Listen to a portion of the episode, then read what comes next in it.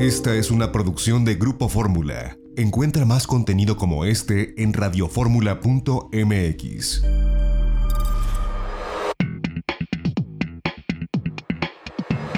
De viaje en Fórmula con José Antonio López Sosa.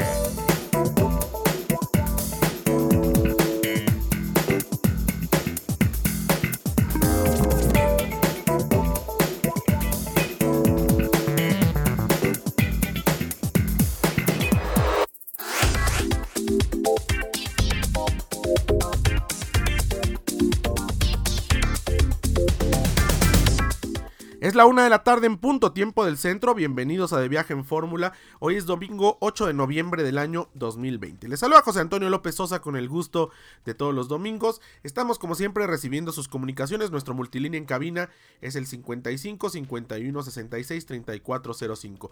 Nos pueden escribir. Nuestro correo electrónico es de radioformula.com.mx. Pueden seguirnos en las redes sociales, somos de Viaje en Fórmula a través de Facebook. Como siempre agradeciendo a quienes nos sintonizan a través de la tercera cadena nacional de Grupo Radio Fórmula. En el Valle de México, el canal HD3 de Radio Fórmula, 103.3 de FM en radio digital y el 1470 de AM.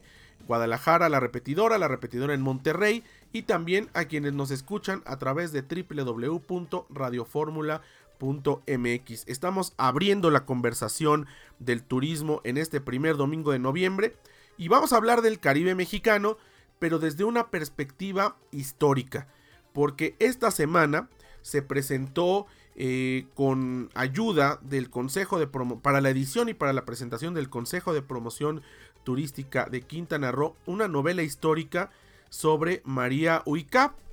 ¿Quién es María Huicap? Una eh, pues mujer que tuvo una trascendencia histórica y política en la guerra de castas, sacerdotisa, política, eh, pues una persona que tiene varias connotaciones en la península de Yucatán y su vida, de ella la santa patrona como se le conocía, fue rescatada eh, por Georgina Rosada, por Georgina Rosado, perdón, y por Carlos Chable. Georgina Rosado y Carlos Chable han pues escrito esta novela histórica que bueno, pues eh, nos lleva a eh, pues la historia de cerca de María Uicap.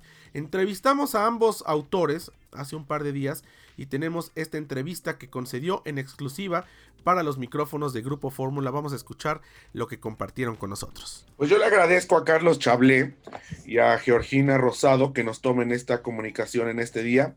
Bienvenidos, ¿cómo están?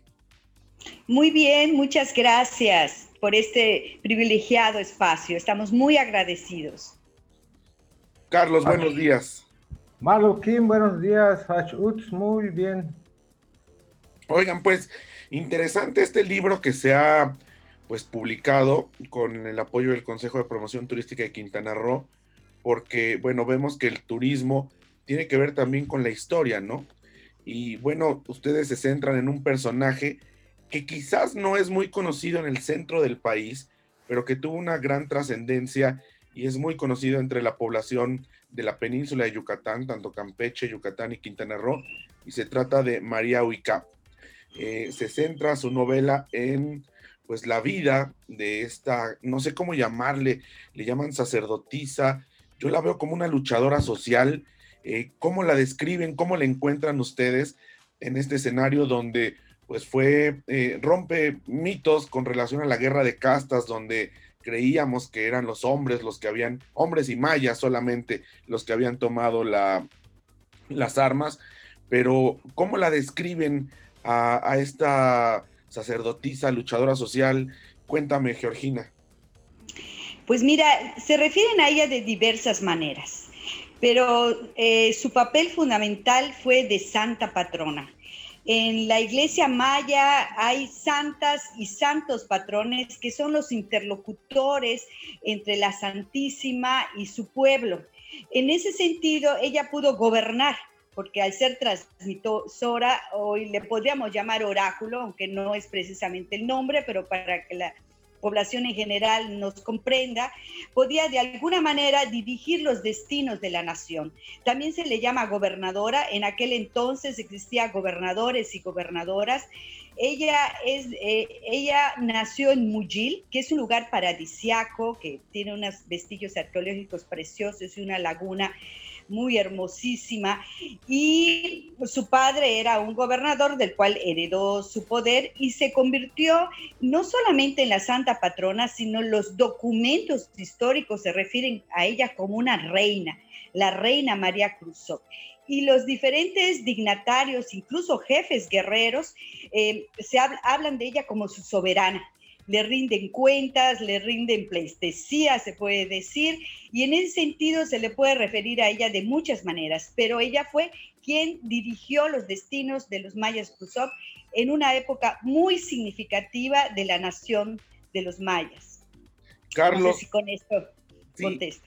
Carlos, eh, pues cómo fue eh, la labor, pues es una titánica labor, digo, es una novela histórica que tiene una carga histórica muy importante, pero la labor de sacar los hilos y buscar el origen de María y tratar de, armar la historia, el rompecabezas de la historia. Estamos hablando de, un personaje del siglo XIX. Eh, ¿Cómo fue tú que eres cronista? Eh, ¿Qué tan complejo fue? Y seguro te llevó a muchos lados de la península. Mira, eh, mi estimado Antonio, la maestra Georgina inició desde hace una década sus investigaciones sobre eh, la participación de la mujer maya en el levantamiento de 1847 que ocurrió en Yucatán.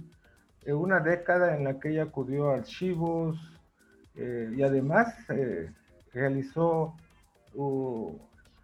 recabó testimonios de los descendientes de aquellos guerreros y guerreras de esa época que mencionas. yo me uno dos años, hace dos años, dos años nos tomó eh, materializar, escribir, redactar este libro que hoy presentamos. Y como verás, es un lapso bastante, bastante extenso que nos llevó a, la investigación hemerográfica en archivos, pero también a recabar los testimonios de los actuales, de los descendientes, eh, hombres y mujeres descendientes de aquellos guerreros. Y, la, y la, el esfuerzo, pues, nos parece muy importante porque se, además de haberlo redactado en español, se tradujo a la lengua maya peninsular. Eh, también pretendemos que esta traducción sea usada para guionizar obras de teatro, programas de radio y se traducirá también a inglés, español y, el braille para ciegos y ciegas. Georgina, estamos hablando, insisto yo mucho en esto, escuché con atención la, la presentación que, que hicieron virtual evidentemente por la situación de la pandemia, pero eh, los mitos que existen con relación a la guerra de castas, ¿no? Y que se reflejan muy bien a través de, o, se derriban muy bien a través de esta novela histórica. Primero cuando pensamos, o los libros de historia nos dicen que eh, los mayas se levantan como si los mayas hubieran sobrevivido todos completos desde la conquista o desde el siglo XI hasta el siglo XIX, que sí, sí sobrevivieron, pero al final pues fue una, un mosaico de, de diferentes culturas que se mezclaron y en la guerra de castas no solamente hubo mayas, que sí, quizás fueron el número más importante, pero también había mestizos, también había mulatos, había negros, había chinos, e incluso había descendientes de españoles que sobre todo en la parte de Quintana Roo, que estaba más alejada del centro del poder político de Mérida, que decidieron sumarse a esta, pues a esta revuelta. Esto me parece que marca una ansión después de cómo conocemos la historia del mundo maya y de la guerra de castas. Así es, uno cuando habla de lo maya se refiere generalmente a lo prehispánico y se nos olvida que la cultura maya es una cultura eh, viva, en constante transformación y que se alimenta de diferentes orígenes. Efectivamente hubo negros simulatos entre los Khrushchev. María Huicar rescató a 200 chinos que se escaparon de Belice y que no quiso regresar, pese a que el gobierno de Belice eh, era su aliado y le daba este, armas y que se mezclaron, no solo racialmente, se mezclaron culturalmente. Es una cultura que se ha alimentado de diferentes maneras. Para mí fue una sorpresa cuando llegué a la iglesia maya de Tulum encontrar a unos hombres may blancos, blancos, de ojos claros, güeros. Y yo les dije, a ver, explíqueme, ¿por qué ustedes son may? Y, y, me explicaron que se cambiaron sus apellidos, que sus ancestros eran españoles. ¿Por qué es importante señalar esto? Porque esto no es una guerra racial de blancos contra mayas. Esto no es una, un problema de que si, sol, si tienes apellido maya, bueno, qué bueno, porque es algo que debe enorgullecer a las personas. Tienes derecho de opinar, si no, no. Esto rompe este mito, los cruzó los macehuales en realidad eran, se identificaban por su identidad a una cultura, a una religiosidad, a una cosmovisión. No era una cuestión de ADN, sino era una cuestión de visión del mundo, que es lo que se tiene que rescatar como cultura y patrimonio eh, de todos y todas, y no solamente de una región. Esta cosmovisión de respeto a la naturaleza, de respeto a los ancestros, del bien común y una serie de valores que hoy mismo son parte de esta etnia y esta cultura en la que todos y todas podemos participar. Carlos Chablé, ¿qué se va a encontrar el lector que no esté eh, familiarizado con el mundo maya acá en el centro del país? Cuando tome entre sus manos esta novela histórica y comience a ahondar en la historia de María Huicap, que ha sido narrada por ustedes. ¿Qué se va a encontrar el lector?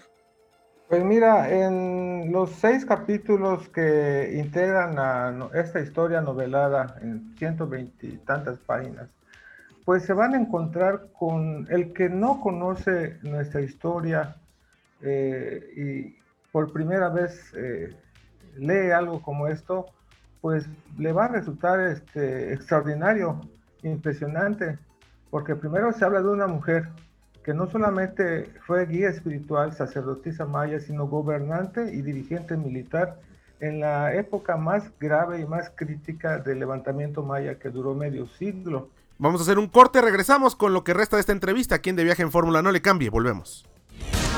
Esta fue una producción de Grupo Fórmula. Encuentra más contenido como este en radioformula.mx.